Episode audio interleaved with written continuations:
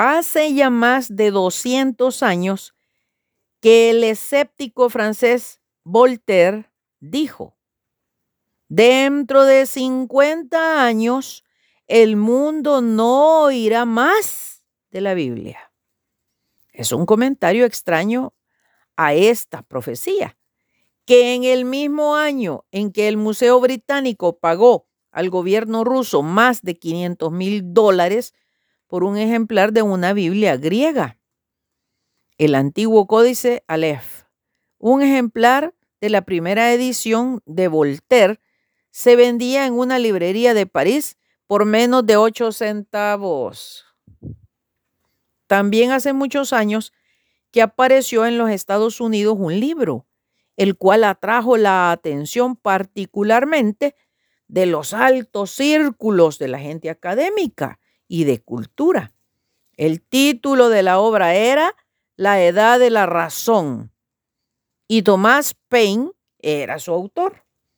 Probablemente Tomás Paine fue una de las más grandes inteligencias de su tiempo.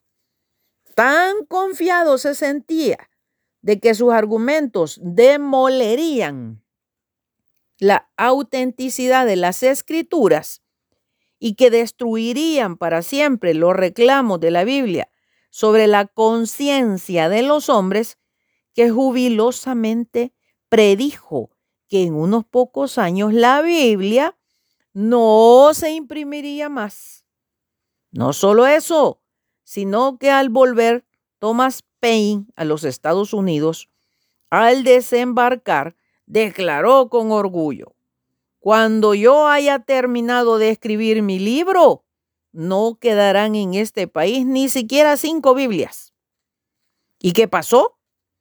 Pues que, pues que hoy su edad de la razón se lee más por curiosidad que por otra cosa. En cambio, las sagradas escrituras siguen siendo leídas por millones de personas como la fuente de vida para la salvación. Ojo, bendiciones.